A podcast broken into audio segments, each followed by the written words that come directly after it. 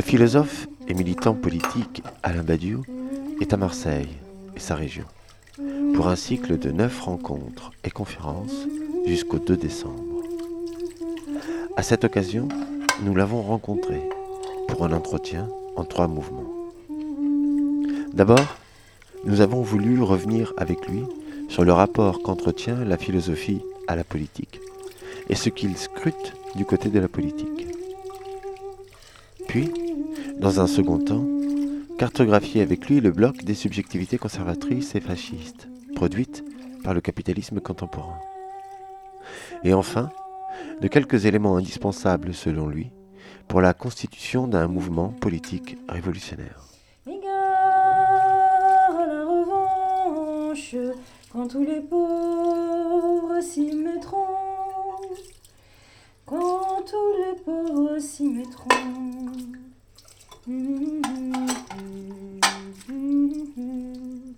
Nous sommes en compagnie du philosophe Alain Badiou, ici à Marseille. Bonjour Alain Badiou. Bonjour. Vous venez ici pour un cycle de rencontres qui a pour titre ce que signifie changer le monde. Et c'est aussi le titre d'un séminaire, d'ailleurs, qui a fait l'objet de la publication d'un livre. Ce que je vous propose, puisque vous êtes philosophe, mais aussi euh, militant politique, c'est donc la relation entre euh, philosophie et politique, à partir d'un livre qui avait été publié en 2011, qui s'appelait La relation énigmatique entre philosophie et politique. J'aimerais aussi avec vous qu'on comprenne les types de subjectivité fasciste que produit notre monde et le capitalisme contemporain, et notamment à partir de cet ouvrage qui avait été publié en 2016, Notre mal vient de plus loin, à propos des tueries de masse du 13 novembre. Et puis, face à cela, face à ce monde et à ces subjectivités fascistes, je voudrais avec vous comprendre, ou en tout cas discuter avec vous, de quelques éléments pour une politique révolutionnaire, et cela à partir de votre intervention au séminaire Conséquences 13 thèses et quelques commentaires sur la politique aujourd'hui, qui a été publié dans un petit livre chez Fayard, Je vous sais si nombreux. J'aimerais qu'on commence par cette relation énigmatique entre philosophie et politique, et peut-être par une question assez simple. Pourquoi la philosophie ne peut pas se résoudre au vide politique euh, Je pense que euh, la raison fondamentale en est que, après tout, la philosophie... Euh, naît dans le contexte d'une adresse générale, d'une adresse à la collectivité. on n'en a quelquefois pas vraiment l'idée parce que elle a quelquefois été enfermée dans l'univers académique. Elle est quelquefois devenue une discipline savante et séparée, mais sa vocation première a toujours été de s'adresser à tout le monde. Socrate parlait dans les rues et posait des questions aux gens qu'il rencontrait.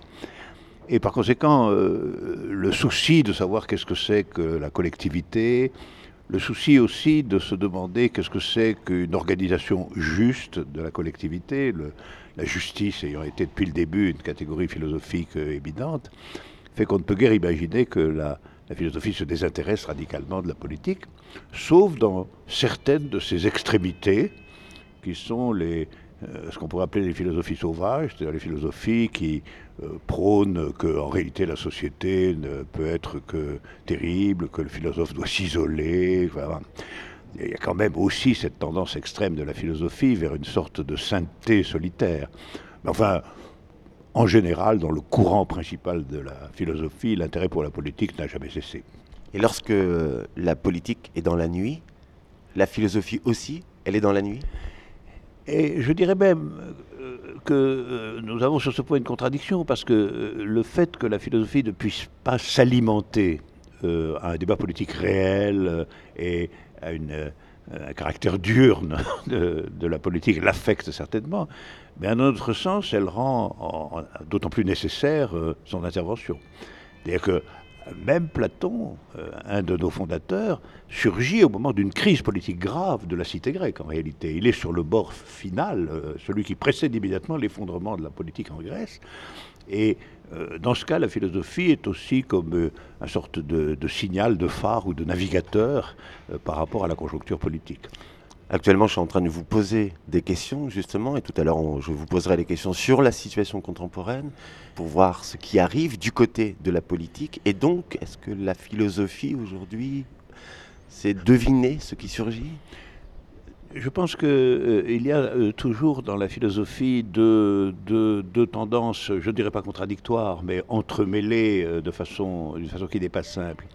Il y a d'un côté, malgré tout, une volonté analytique, une volonté de comprendre ce qu'il y a, une volonté d'en connaître les lois. Donc ce qu'on pourrait appeler un rationalisme qui s'applique aussi à la politique finalement, quels sont les ressorts rationnellement intelligible de la politique, ça c'est un aspect des choses. Et puis il y a un autre aspect qui est euh, justement d'éclairer euh, cette analyse à partir d'un certain nombre de, valeurs fondamentales. C'est pas la même chose de se demander ce qu'est une politique juste et d'analyser euh, les structures oppressives. Ça ne, ça, ça ne coïncide pas immédiatement. Et je pense qu'entre la tendance analytique et légaliste, d'une certaine façon, que la philosophie peut partager, et puis la tendance que les ennemis de la philosophie qualifieront de prophétique euh, ou d'imaginaire même, euh, il y a une tension qui traverse toute l'histoire de la philosophie.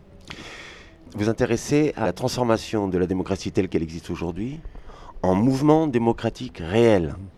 Qu'est-ce que c'est que le mouvement démocratique réel? Je pense que du mouvement démocratique réel, nous avons euh, dans l'histoire de très nombreuses approximations successives.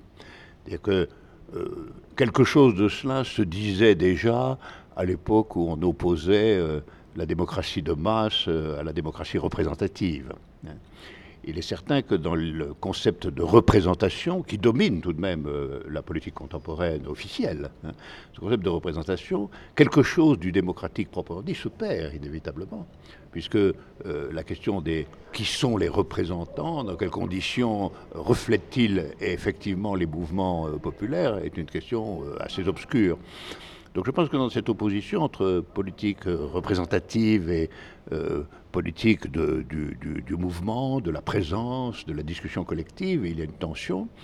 Et mon choix est évidemment du côté de ceux qui disent, pour des raisons philosophiques aussi, que la politique représentative a été une tentative démocratique dont nous pouvons voir aujourd'hui qu'elle était en un certain sens extraordinairement limitée et qu'elle n'a pas interdit, cette politique représentative, qu'à la fin des fins, les grandes décisions soient dictées par les grands intérêts. Elle n'a pas pu l'empêcher. Vous écrivez ceci dans donc Relation énigmatique entre philosophie et politique. En mathématiques, nous avons d'abord une sorte de liberté primitive, qui est la liberté du choix des axiomes. Mais après cela, nous avons une détermination totale, fondée sur des règles logiques. Nous devons donc accepter totalement les conséquences de notre premier choix. Et cette acceptation n'est pas une liberté, c'est une contrainte, une nécessité. Donc il y a l'axiome de départ et les conséquences de cet axiome, d'où la question de la logique. Il y a euh, dans toute délibération politique un élément fondamental de décision. C'est-à-dire que la démocratie réelle, c'est tout de même primordialement se réunir de telle sorte que émerge de cette réunion une décision qui est effectivement une décision collective. Mais il y a aussi un élément bien connu qui est un élément de discipline. C'est-à-dire les conséquences de la décision collective euh, qui sont euh, envisagées déjà dans la discussion elle-même. Et ces conséquences doivent être tenues, doivent être pratiquées, elles doivent être pratiquées par le collectif lui-même.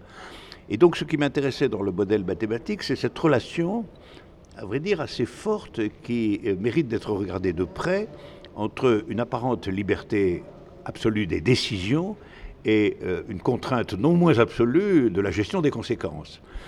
En réalité, en politique, ça se donne principalement dans la relation toujours extrêmement complexe entre le mouvement, le mouvement de masse, le mouvement populaire, le mouvement insurrectionnel, le mouvement, voilà, dans lequel on éprouve un sentiment extrêmement puissant de liberté collective, euh, euh, de capacité à dire le nouveau, euh, d'invention du futur, etc., etc. Et puis le fait que dans, dans, la réalisation des conséquences, on, se trouve confronté à un adversaire, un ennemi, qui lui ne plaisante pas sur la question des décisions parce qu'il a pris des décisions tout à fait opposées, tout à fait différentes. Et que là, l'expérience historique montre que l'invention d'une forme nouvelle de discipline est une réquisition essentielle euh, dans cette phase qui est à la fois la phase du combat et la phase de réalisation des décisions primitives. Et donc je pense que c'est euh, peut-être le problème central de la politique d'émancipation en général que de trouver une mesure et une dialectique convaincante entre euh, le problème de caractère libre et collectif des décisions et le problème de la discipline euh, dans l'action et la réalisation des conséquences. C'est un vrai problème qui est au fond centré sur ce qui est à la fois l'énigme, la plaie et la nécessité de la politique et la question de l'organisation, évidemment. D'où cette expression que vous reprenez à Rimbaud et que Rancière en avait fait le titre d'une revue, Révolte logique. Révolte logique, absolument. Assumer les conséquences d'une décision. Les conséquences de votre propre liberté. Mm. Le problème de la politique, c'est que la liberté n'y est pas une liberté créatrice individuelle, c'est une réelle transformation du monde. Changer le monde, nous sommes partis de là. Et changer le monde requiert inévitablement une discipline collective. Et je dirais même que le grand problème du XXe siècle a été qu'a été adopté un modèle de discipline, non pas tant mathématique que militaire. Et on a emprunté largement, c'est le léninisme, enfin dans son inspiration la plus profonde, on a emprunté le modèle de la discipline euh, à ce qu'on connaissait euh, de plus efficace finalement, qui était la, la, stricte discipline hiérarchique et militarisée, ce qui a permis des succès, malgré tout, importants, mais ce qui a montré aussi de considérables limites parce que le problème, quand vous avez une discipline militaire, c'est qu'il va y avoir d'autres décisions à prendre. Et comment vont-elles être prises, ces décisions? Toutes ne sont pas des conséquences des décisions premières. Il y a de nouvelles décisions, il y a des choses à inventer. Alors il faudrait reconvoquer la liberté de décision dans ces cas-là. Hmm. Mais quand vous êtes dans une organisation militarisée, c'est pas très facile. C'est-à-dire que c'est une, discipline qui doit autoriser la bifurcation. Exactement, la bifurcation, la réinvention, le réexamen des conséquences elles-mêmes doit être possible, de sorte qu'il faut que la dialectique entre décision, organisation et discipline puisse être réactualisée, puisse être demeurée vivante à l'intérieur même de la discipline. Et ça, c'est peut-être un problème le plus complexe de toute la politique d'émancipation. Mais c'est la fourmi. Comment ça va, fourmi? C'est la fourmi. Fourmi Fourmi Vous ne me reconnaissez pas? Bonjour, Cigale. Alors, fourmi, qu'est-ce que vous devenez?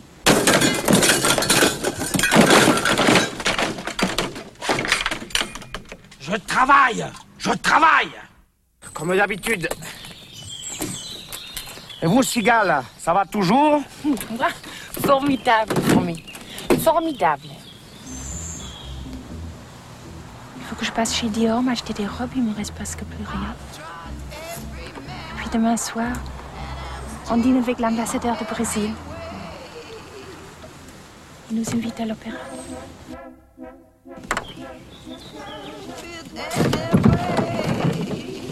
C'est la première de West Side Story. On va me présenter. Peut-être je devrais faire un saut à Londres aussi. Fourmi si vous avez besoin de quelque chose à Paris, dites-le.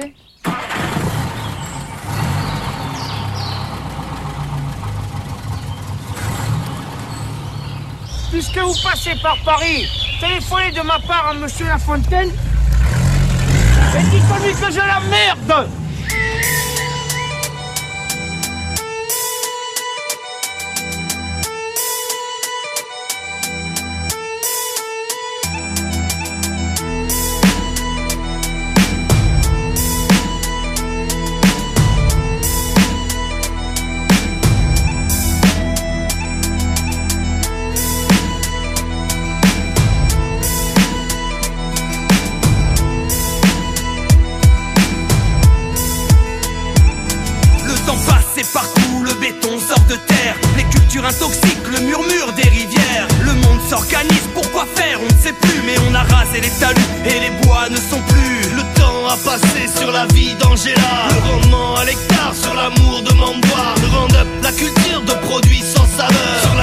paysanne, le goût amer du labeur. On n'arrête pas le progrès, c'est bien ça le problème. La planète est à genoux, on continue quand même. La science de Monsanto mise au service de l'homme. Les semences qu'on brevette et qui détruisent les sols. Le temps a passé sur les vues d'Angela. Des nuées de tracteurs sur sa phobie des grandeurs. Les exploitants sur sa paysannerie. Et les emprunts sans fin sur ses petites économies.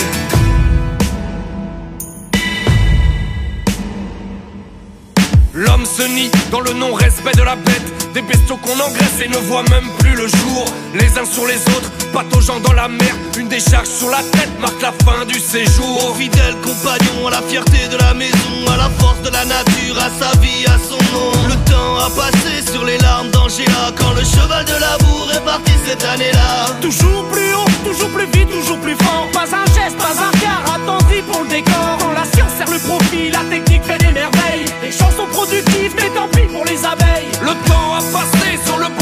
les hypermarchés sur les jours de marché. La mondialisation sur le gré saisonnier. Et l'humeur des marchés sur son ouvrage Liberté.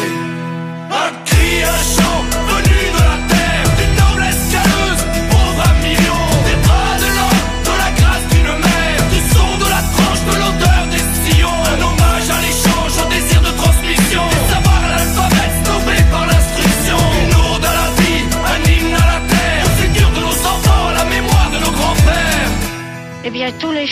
c'était comme le- chacun, c'était comme un vers du poème. Et comme un Oui. jardin. Oui, ils avaient tous des noms. Mais maintenant, puisqu'on a abattu des talus, il y a 3, 4, 5 chants dans le même chant. Allez chercher le, le- le nom maintenant parmi tout ça. Ce sont des enfants perdus, un oui, peu. bonne foi. Et qu'il y avait des jolis noms aussi. Un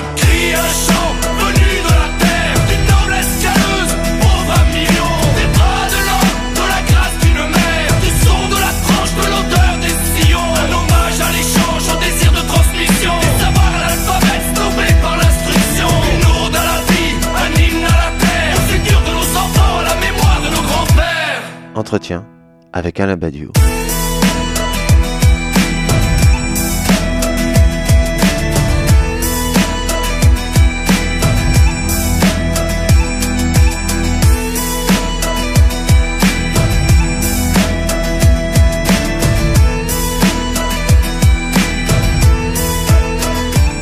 Après qu'il ait exprimé son rapport entre philosophie et politique, et ce qu'il entend par politique, nous en venons maintenant à identifier les principales subjectivités du bloc conservateur produit par le capitalisme contemporain.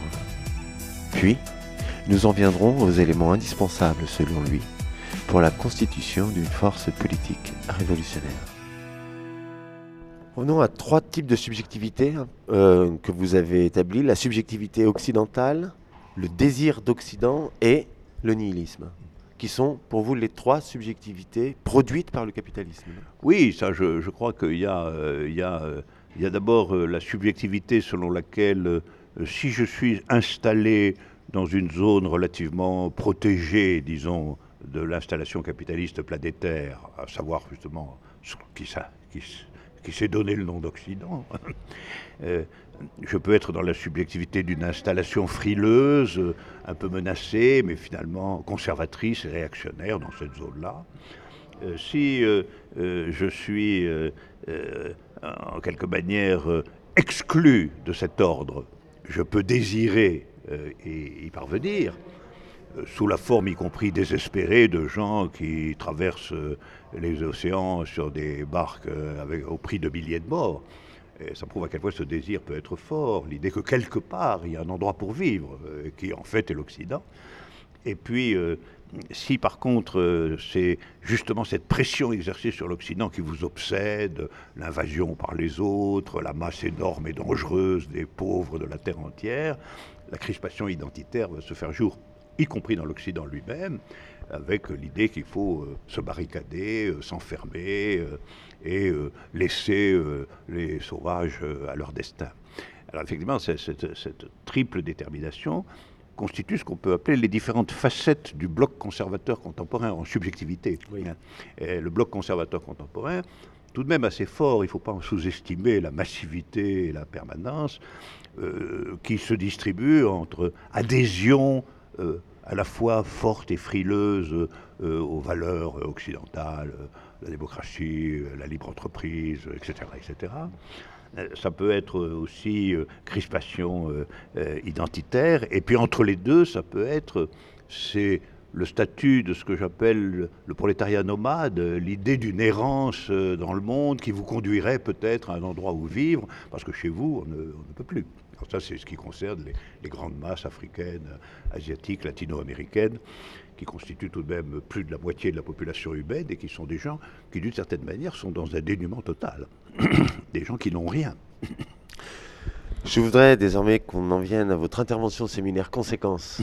Puisque euh, maintenant que nous avons établi ce lien entre philosophie et politique, ce que cherche la philosophie du côté de la politique, que nous avons pu établir les blocs conservateurs dans notre société contemporaine, il faut donc alors réfléchir quels seraient les éléments pour une politique révolutionnaire.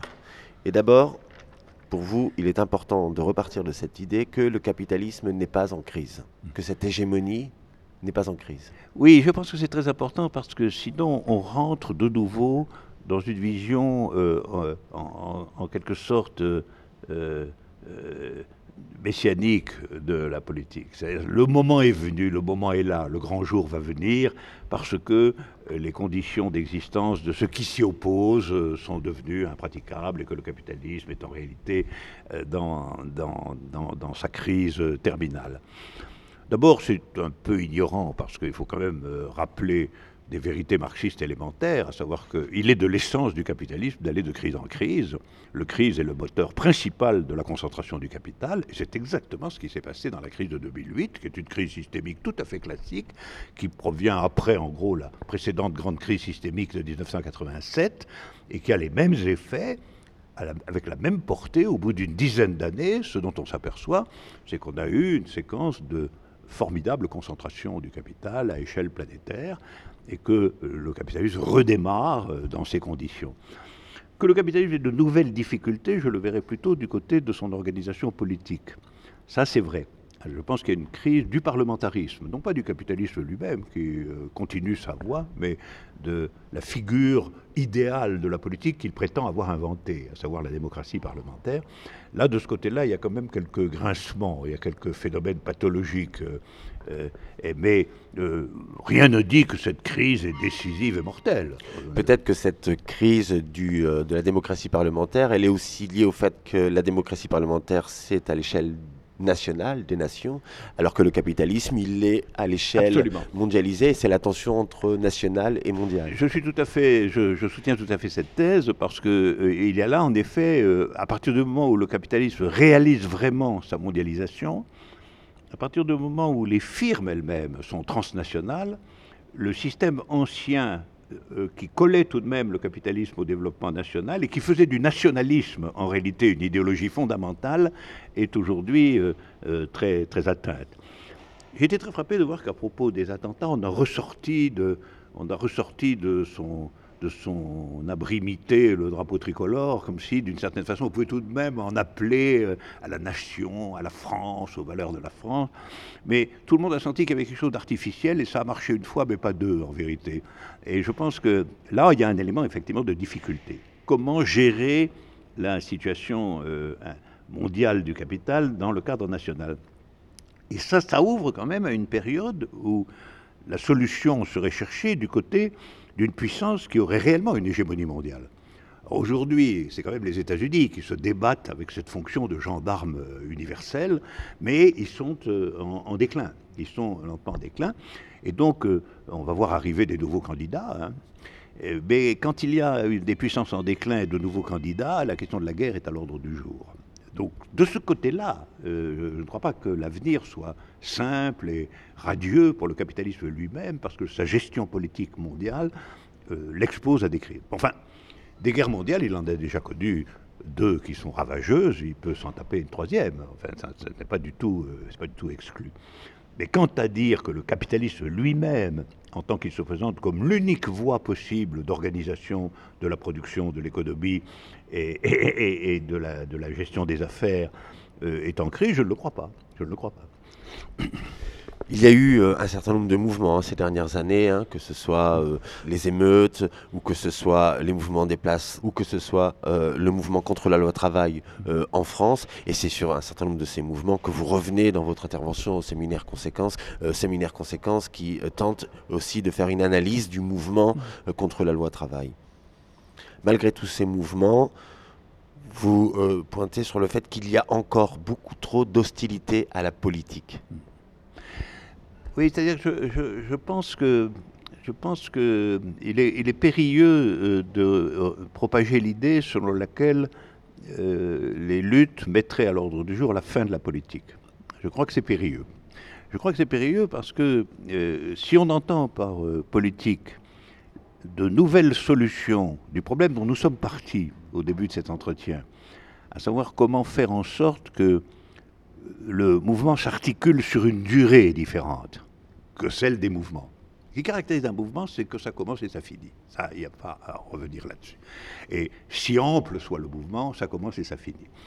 Par conséquent, euh, c'est au moment où le mouvement a épuisé en quelque sorte sa ressource historique propre que la question de la politique entre en scène, et je ne vois pas comment on pourrait l'éviter. La question de la politique, elle est en vérité la question de savoir qu'est-ce que c'est qu'une organisation qui puisse être dans, un rapport en quelque sorte de, fidélité euh, au mouvement lui-même, qui puisse inscrire dans la durée les valeurs, les objectifs, les propositions et les décisions euh, du mouvement. Au fond, euh, le mouvement est dans la position de la formulation des axiomes et l'organisation est dans la formulation de l'organisation des conséquences, si on ouvre ce modèle. Et si on appelle politique l'articulation des deux, finalement, si on appelle politique le fait que euh, euh, les, décisions fondamentales relèvent à la fin des fins du mouvement et des idées qu'il véhicule et qu'il transforme, et que l'organisation relève de l'inscription dans la durée d'une fidélité, au fond, euh, euh, au, mouvement. Si on appelle ça politique, je pense qu'il faut revendiquer, euh, revendiquer politique. Je pense que dans les mouvements, on n'aime pas la politique parce qu'on n'aime pas le parlementarisme, on n'aime pas, pas, la politique, politique d'État. Voilà.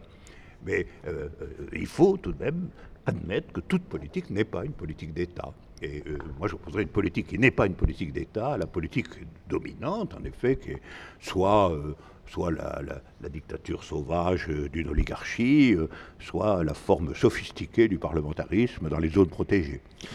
Tu veux dire qu'il faut aussi euh, chercher une organisation qui ne soit pas celle du parti? Oui, parce que parti me semble un peu trop marqué par l'expérience du communisme du XXe siècle. parti, au fond, n'est pas arrivé une fois, une fois victorieux, si je puis dire, une fois installé au pouvoir, il n'est pas arrivé à se dégager d'une sorte de similitude euh, à l'État lui-même. En réalité, les communismes historiques ont été des règnes de ce qu'on peut appeler le parti-État, la fusion du parti et de l'État.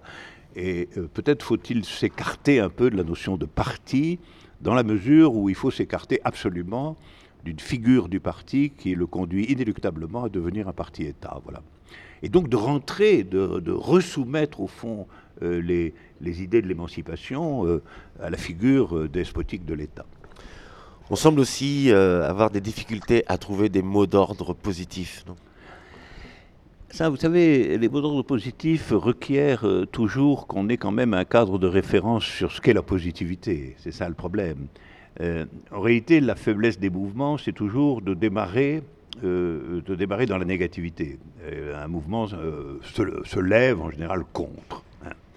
Il se lève contre et son unité est généralement constituée de ce contre. C'est-à-dire des gens très différents sont en tout cas d'accord sur le fait qu'ils sont ensemble pour ne pas aimer telle ou telle chose.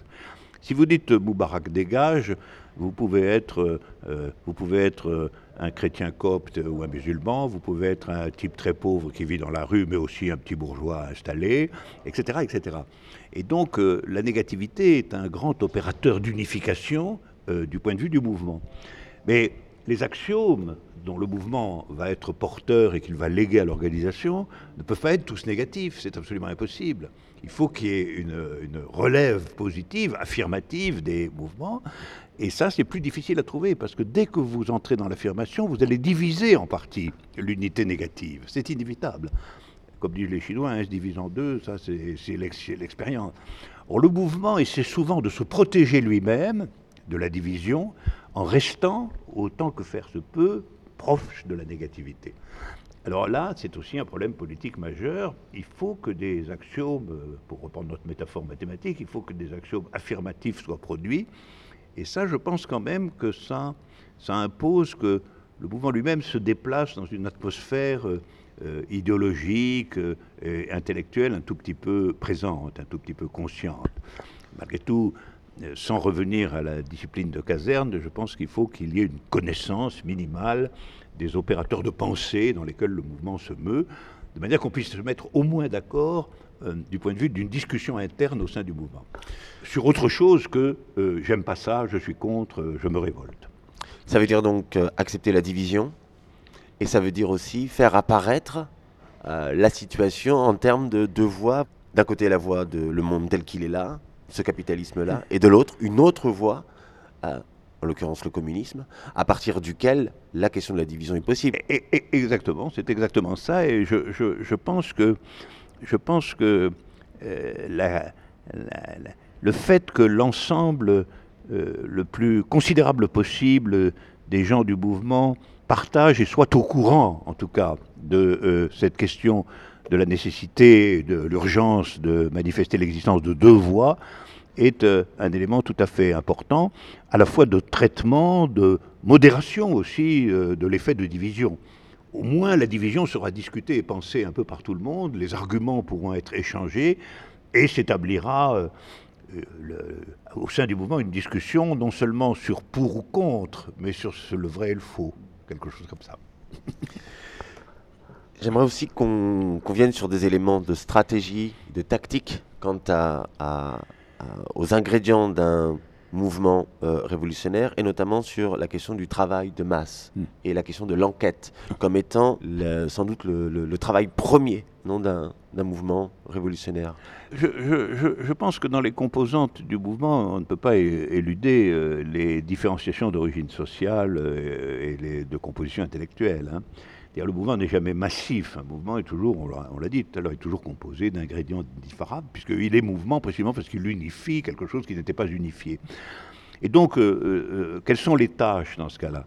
Bon, Historiquement, on voit bien que les tâches qui ont permis que euh, des mouvements produisent des énoncés qui ensuite étaient repris et prolongés, et, euh, transformés de façon un peu disciplinée dans des organisations, ça a toujours été quand même euh, la rencontre euh, de groupes d'intellectuels, euh, souvent très restreints, à vrai dire, souvent très minoritaires, mais des groupes d'intellectuels, et puis du monde du travail productif, bon, pendant longtemps, les ouvriers des grandes usines, mais il y a d'autres variantes de ça, ça a pu être en Chine, en réalité, le paysanat pauvre, donc les acteurs peuvent se changer, et on, appelle travail de masse le jeu de, cette, de, de- de ça, l'enquête, euh, que les intellectuels soient réellement au, courant, mais au courant de façon active, euh, pratique, fraternelle, si je puis dire, de la situation exacte des gens, que les gens entendent parler de choses dont ils n'entendaient pas parler normalement parce que, parce que de toute façon les,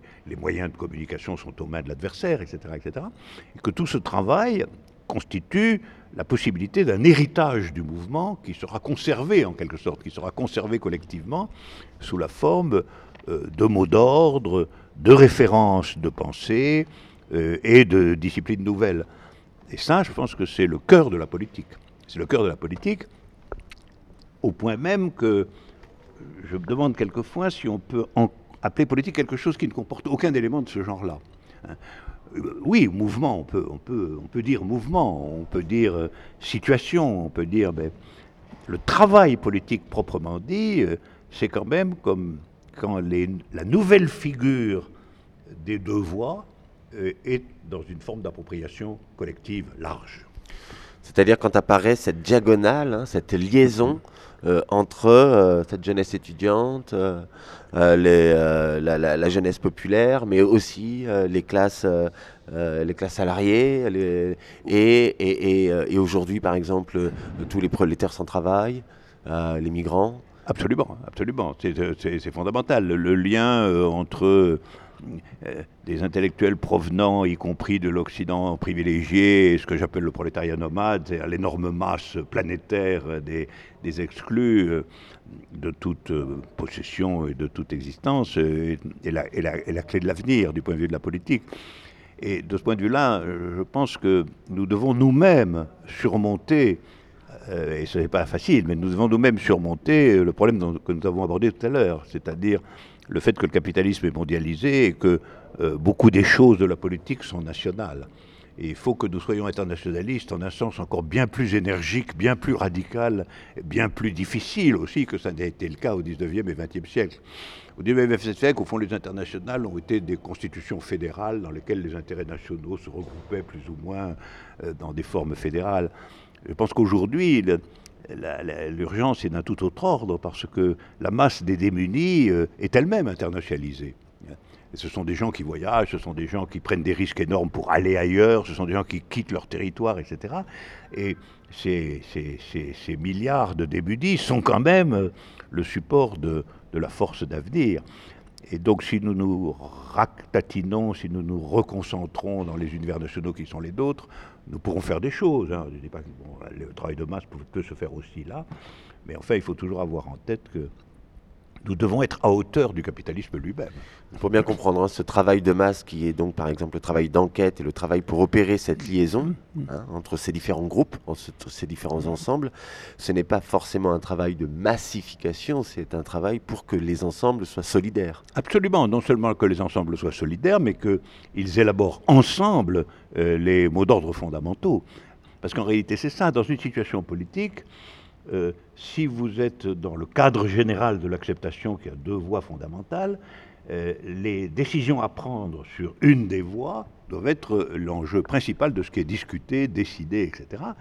Et donc, euh, il ne s'agit pas du tout d'une massification, il s'agit au contraire d'une clarification. Il s'agit d'une clarification, il s'agit que la force politique qui émerge de tout ça soit à un niveau élevé de conscience d'elle-même par le trajet précisément du travail de masse. Donc le mot d'ordre n'est pas premier. Absolument. Absolument. Je pense que le mot d'ordre est un résultat. le mot d'ordre créateur, le mot d'ordre affirmatif. Parce que le mot d'ordre négatif peut être, lui, primordial. Vous savez, l'histoire de la politique, c'est l'histoire du passage de la négation à l'affirmation. Et notre rapport à l'État? Que faire de l'État dans cette situation Alors, je, pense que, je pense que euh, la politique doit se déterminer euh, prioritairement à distance de l'État, c'est-à-dire qu'au fond, ce qui nous concerne, euh, les opérateurs de justice, le travail de masse, tout ça peut se réaliser sans être obsédé par l'État. Hein, ben, ben. D'un autre côté, l'État est l'adversaire, il est quand même là. nous sommes partis de l'idée que non seulement il était là, mais qu'il essayait d'être là encore plus que précédemment. Et donc, on a affaire à lui. On a affaire à lui de façon nécessaire. Ce que je pense, c'est que euh, nous ne devons ni être obsédés par l'État, ni euh, exclure euh, des, pourquoi les exclure? Des, figures ou classiquement insurrectionnelles ou de guerre prolongée ou que nous inventerions en tant que figure nouvelle qui, qui, ferait que nous porterions des coups décisifs à l'État. Mais ce que l'expérience récente montre, c'est que nous ne pouvons pas espérer que ceci se passe dans le respect des formes de l'État lui-même. L'expérience montre que les organisations qui sont issues des mouvements et qui pensent qu'on peut du coup jouer le jeu de la politique officielle sont mangées par la politique officielle. Ça, c'est euh, une expérience qui d'ailleurs existe depuis longtemps, avec, euh, y compris en France, par exemple, les différentes participations des partis communistes au pouvoir d'État se sont toujours terminées par un affaiblissement euh, essentiel du Parti communiste lui-même. Et donc, euh, cette question est pour l'instant extrêmement, extrêmement complexe. Ce que je pense, c'est qu'il faut en quelque manière plutôt être dans une logique générale euh, d'encerclement de l'État, je le dirais comme ça. C'est une logique qui fait que les principes d'opinion, de mobilisation, de mouvement, les mots d'ordre, la conscience qu'ont les gens qu'il y a deux voies, que tout ça est suffisamment répandu pour que euh, l'extériorité de l'État apparaisse à tout le monde. C'est-à-dire que les gens cessent de penser que l'État les représente d'une manière ou d'une autre. Ce qu'aujourd'hui ils continuent à penser quand même, c'est la raison pour laquelle ils se rendent euh, aux élections pour essayer de changer cette représentation dans un sens plus favorable. Et ça, c'est un long, c'est un long travail.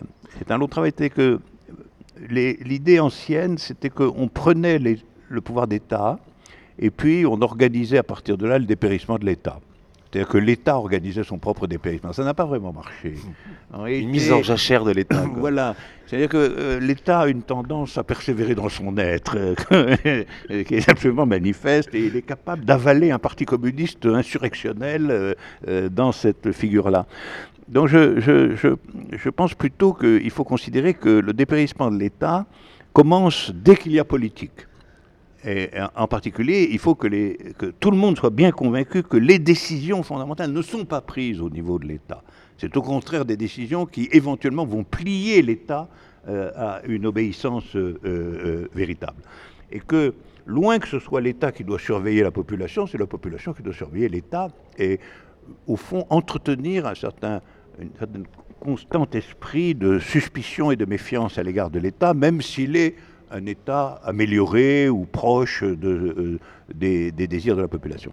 Oui, parce que le problème, c'est qu'on en est encore à laisser l'État définir la politique d'émancipation. Absolument, exemple. absolument. Pour l'instant, l'idée dominante, c'est que c'est de l'intérieur de l'État, de la prise du pouvoir d'État, de la compétition, y compris électorale. Ou de son rôle. De son rôle, etc.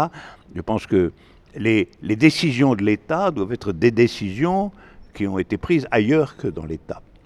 Voilà. Et lui, il est un instrument exécutif. Hein. Il est un instrument réellement exécutif, alors qu'aujourd'hui, il n'est absolument pas un instrument exécutif. On parle de l'exécutif, mais en fait, cet exécutif est le centre de gravité absolu de la politique dans son ensemble. Travailler à distance de l'État, cela engage aussi la question du lexique, par exemple, de quels mots nous utilisons et de ne pas utiliser les mots de l'État. Euh, ben ça, c'est surtout les mots hégémoniques.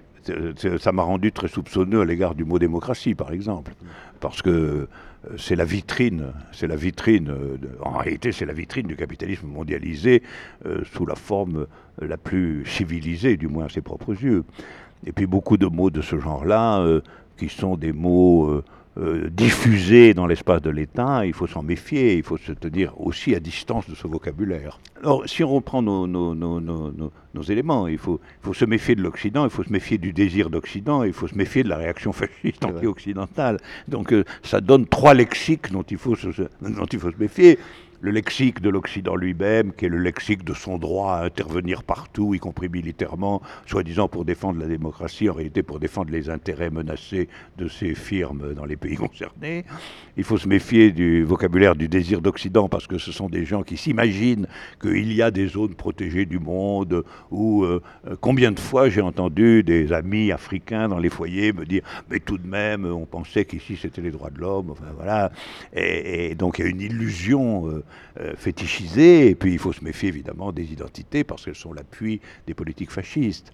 Et tout ça fait qu'il faut quand même des opérations de sérieux nettoyage du vocabulaire politique. Et il faut se méfier du mot vie, alors que c'est un mot par exemple qui a été très investi ces dernières années ben oui, c'est-à-dire, je pense que les mots, alors empruntés à un tout autre registre, c'est-à-dire des mots empruntés euh, au lexique des philosophies vitalistes, euh, des mots en quelque sorte nietzschéens, hein, euh, la vie, la puissance de la vie, c'est des mots d'origine nietzschéenne. Je ne pense pas qu'ils aient un grand avenir dans la politique parce que nos vies sont ce qu'elles sont. L'idée que déjà maintenant nos vies puissent être entièrement libérés de la contrainte des sociétés dans lesquelles nous vivons est illusoire tout de même. Finalement, si on le regarde de près, nos vies, elles n'ont rien de sensationnel. Hein. Elles ne sont pas paradigmatiques. Elles sont pas paradigmatiques.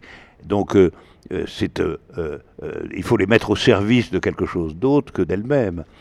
Donc, je pense qu'il y a une espèce de si, nos vies pouvaient être réellement, nos vies à nous, gens d'ici, quoi, gens de l'Occident, pouvaient être euh, en quelque sorte la source de nouvelles normes, euh, au fond, le désir d'Occident serait validé. Hein. Si ici nos vies euh, ont une signification exemplaire, les gens ont bien raison de, venir vivre ici. En fait, nos vies ne sont pas plus exemplaires que celles de n'importe qui.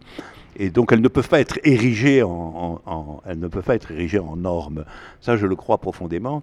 Et je crois que, euh, en réalité, ce que signifie ce recours à nos vies, très souvent lié d'ailleurs à l'idée dont nous sommes partis, à savoir l'idée que le capitalisme est en crise et qu'il suffit de, il suffit de vivre vraiment pour, pour qu'il s'écroule.